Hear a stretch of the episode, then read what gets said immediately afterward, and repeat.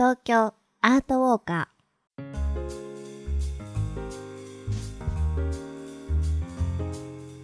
皆さんこんにちは。ナビゲーターの安原もゆるです。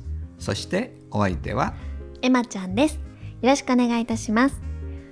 この番組は街角アートの音声ガイドをコンセプトに366日の東京アート巡りの著者である安原もゆるさんがパブリックアートを解説しその魅力をお届けしていきます。早速ですが今回ガイドしてくれる街角アートは何ですか？渋谷駅の海からの香りです。はい。ステンドグラスですね。ステンドグラス作品です。海の香りを感じますか？すごいあのブルーの印象が強いステンドグラスですね、そうですね。うん。海から遠く離れている、うん。大都会渋谷はい。の雑踏の中にあるんですけど、はい。まあ、このお作品を見ていただければですね海の磯の香りを感じる一服の清涼剤となっているんじゃないかなと思います。はい。えーではこの「海からの香り」という作品がどこにあるのか改めて説明いたします。東京メトロ副都心線渋谷駅地下2階半蔵門線方面改札外通路の壁面に設置されています。私絶対これじゃ見てますね。見てるはずよ。え、どこ、どこだろう？半蔵門線。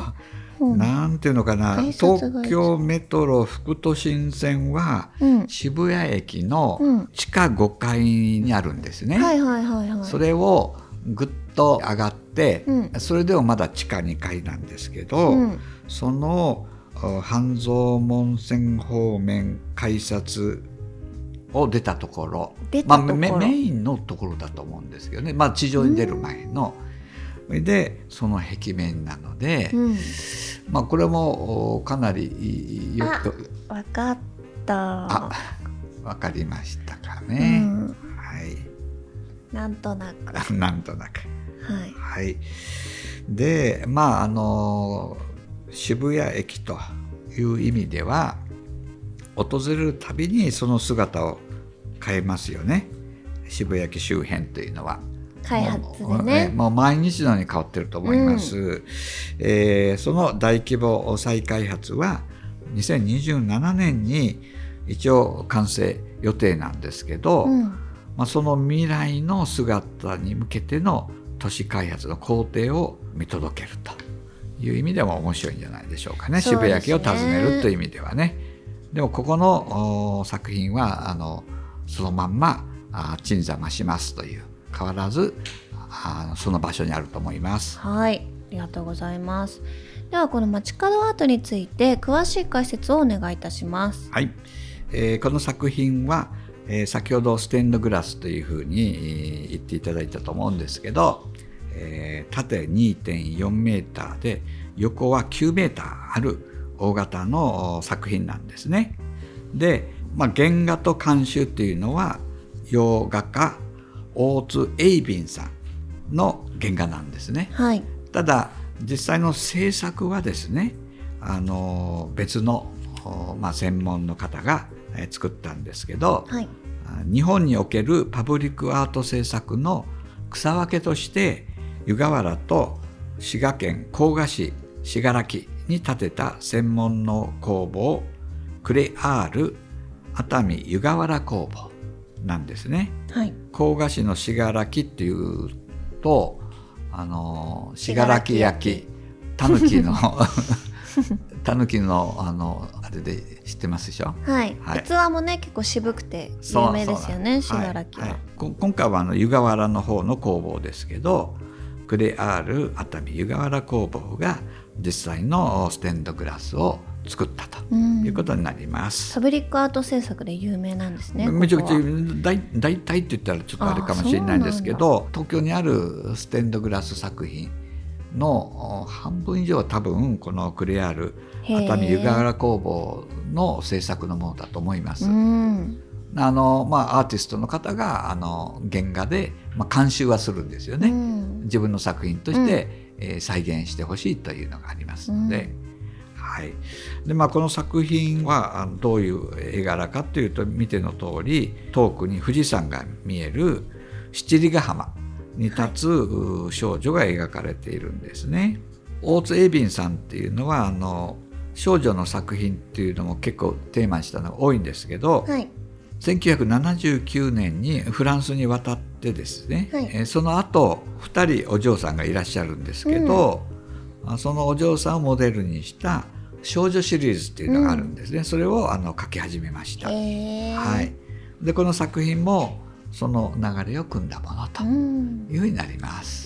いいですね。自分の可愛い娘さんがパブリックアートになってるって、そうですようん。ね。娘さんにとってもいいですよね。もこれうずーっ私と残るものですから。パブリックになるものということで、素敵。はい。せっかく現地に行ってみるならぜひここを見てほしいという注目ポイントはありますか？はい、まああの改めてですね、まあ、ステンドグラスといったものが何なのかということと、まあ、その特徴についてちょっと簡単にえー振り返りたいと思うんですけど、まあ、ステンドグラスというのは、まあ、色のついたガラスを、まあ、組み合わせて絵柄や模様にしたもので独特の美しさがありますよね。うんまあ教会等にもあるかと思いますけど、でまああの色付きガラスのピースを並べて作っていくんですけどガラス同士の隣の部分はあの黒く縁取られているんですね。はい。あの鉛の線だと思うんですけど、うん。それで縁取られているのがあ一般的なあ構造となっています。あですので、まあ、素材がガラスとうん。いうことなので光を通すというのがまあ当たり前です特徴なわけなので、でその光を当てるとその本領を発揮して美しさが増すとうん。いうことなんですよね。うんということなのでこの作品もバックライトで光を当てているんですね。うんうん。まあ、地下2階なのでね設置されているのが、うん。まあ太陽は届かないんですけど、うんうんバックライトで光を当てているので、その美しさを十分に味わうことができます。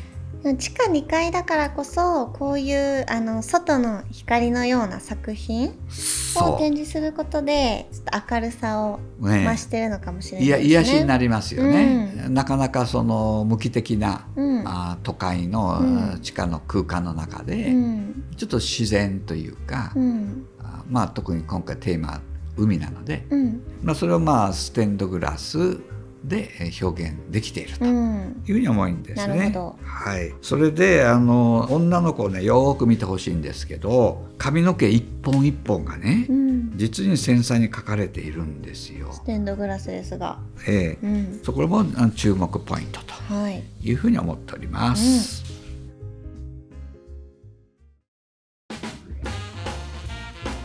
トーカーズてアートを楽しんだ後はちょっと一息つきたいですよね静かなところで一服したいですね。はい渋谷ですがこの辺りはい。たくさん今までねおすすめ紹介してきましたねはい。まあそんな中でもですね、うん穴場的なものを紹介したいなと思っております。はい。はい。森さん、はいおすすめありますか？はい。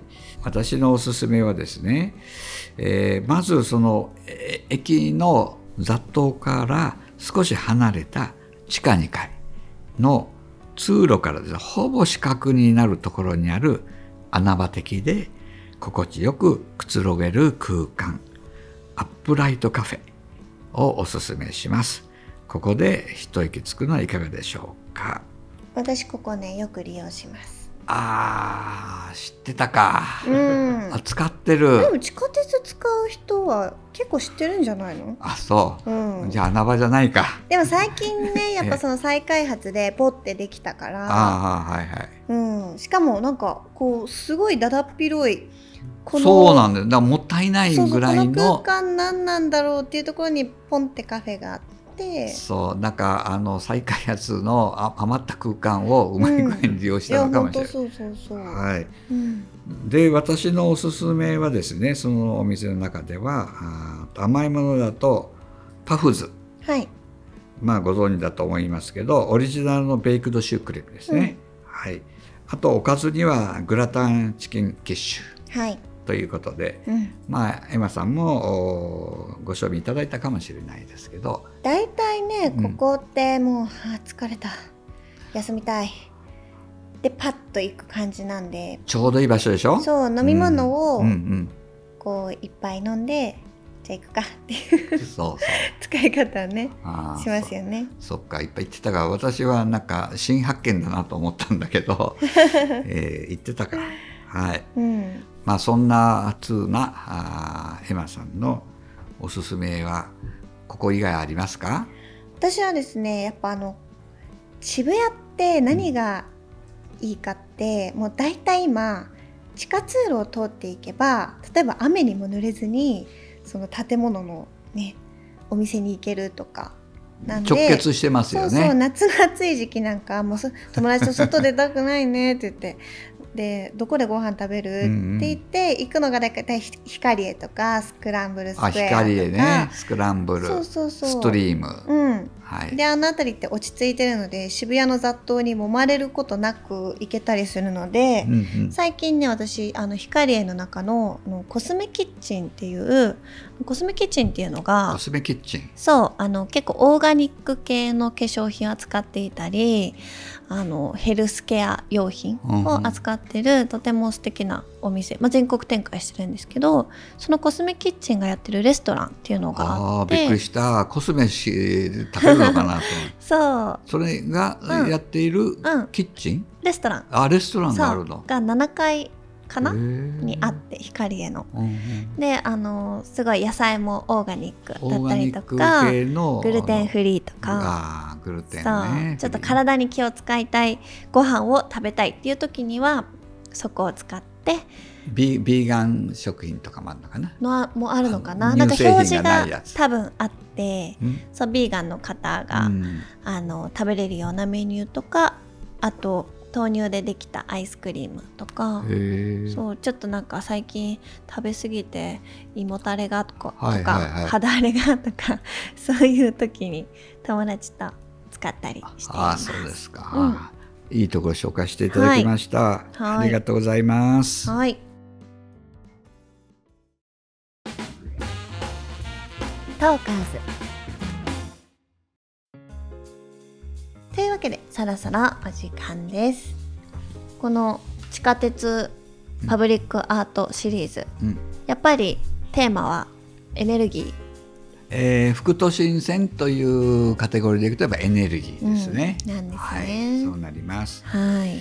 あの今回のお大津エイビンさんの作風なんですけど、うん。この作風気に入った方はですねあぜひ他の作品も見てみてはいかがでしょうかとはい。いうご提案なんですね。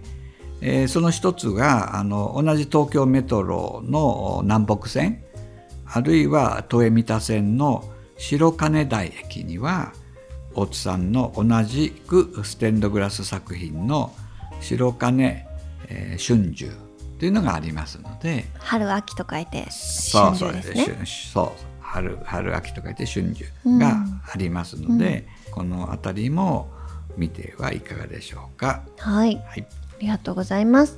番組では質問やご要望をお待ちしています。私の街のこの後が気になる、この街を取り上げてなど番組概要欄のフォームからまたはハッシュタグ東京アートウォーカーでツイートしてください。私のエマちゃんアカウントにご感想、ご要望をお寄せいただいても結構です。この番組で取り上げたアートは本日の「海からの香り」も含めて私の著書366日の東京アート巡りでも詳しく紹介しておりますのでぜひ番組と一緒にお楽しみください。はい。次週またお会いしましょう。さようなら。さようなら。